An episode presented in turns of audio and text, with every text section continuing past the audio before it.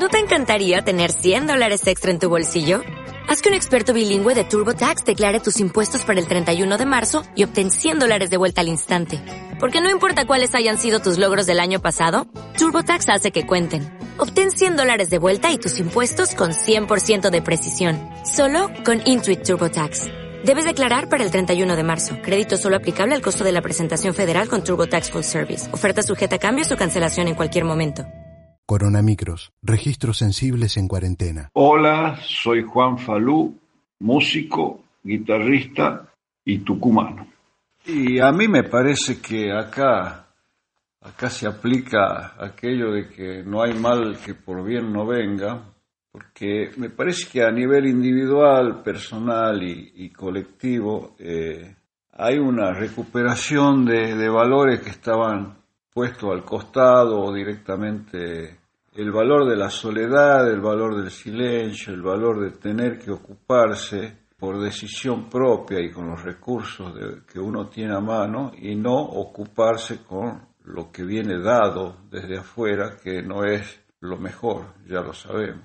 Por ejemplo, el consumo. El consumo viene como propuesto desde un sistema que es el sistema capitalista. Acá estoy observando que muchísimas personas este, empiezan a, ir al hueso, digamos, y pensar que hay una responsabilidad de un sistema en todo esto, ¿no?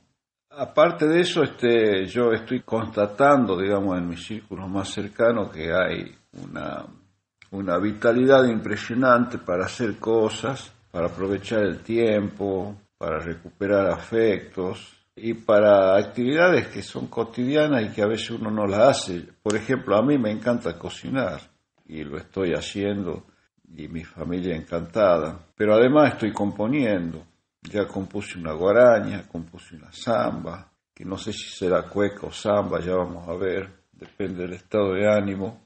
Y, por ejemplo, en el grupo que integro yo con, en la Universidad Nacional de San Martín estamos trabajando, estamos produciendo arreglos a distancia, estamos aprendiendo a usar plataformas para dar aulas virtuales. O sea, estoy, estoy en realidad más recostado en, en un lado optimista. Y lo más importante que me parece todo esto es la reacción colectiva de la sociedad y la revalorización de las políticas públicas. Eso me parece algo extraordinario.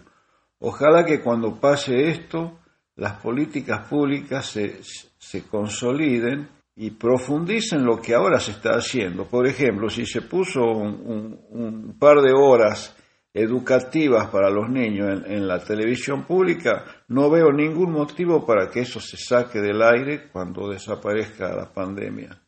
Tendría que seguir. O sea, no hubiese hecho falta un virus para que la televisión pública sentirse amparado y cobijado por el Estado me parece que es un, un dato muy importante históricamente hablando porque nos vienen machacando con que el Estado no sirve para un carajo y eso dio pie a las privatizaciones y al desastre que empezó en los 90 con el menemismo y lo profundizó el macrismo. Le mando un abrazo. Voces libres en un tiempo de encierro.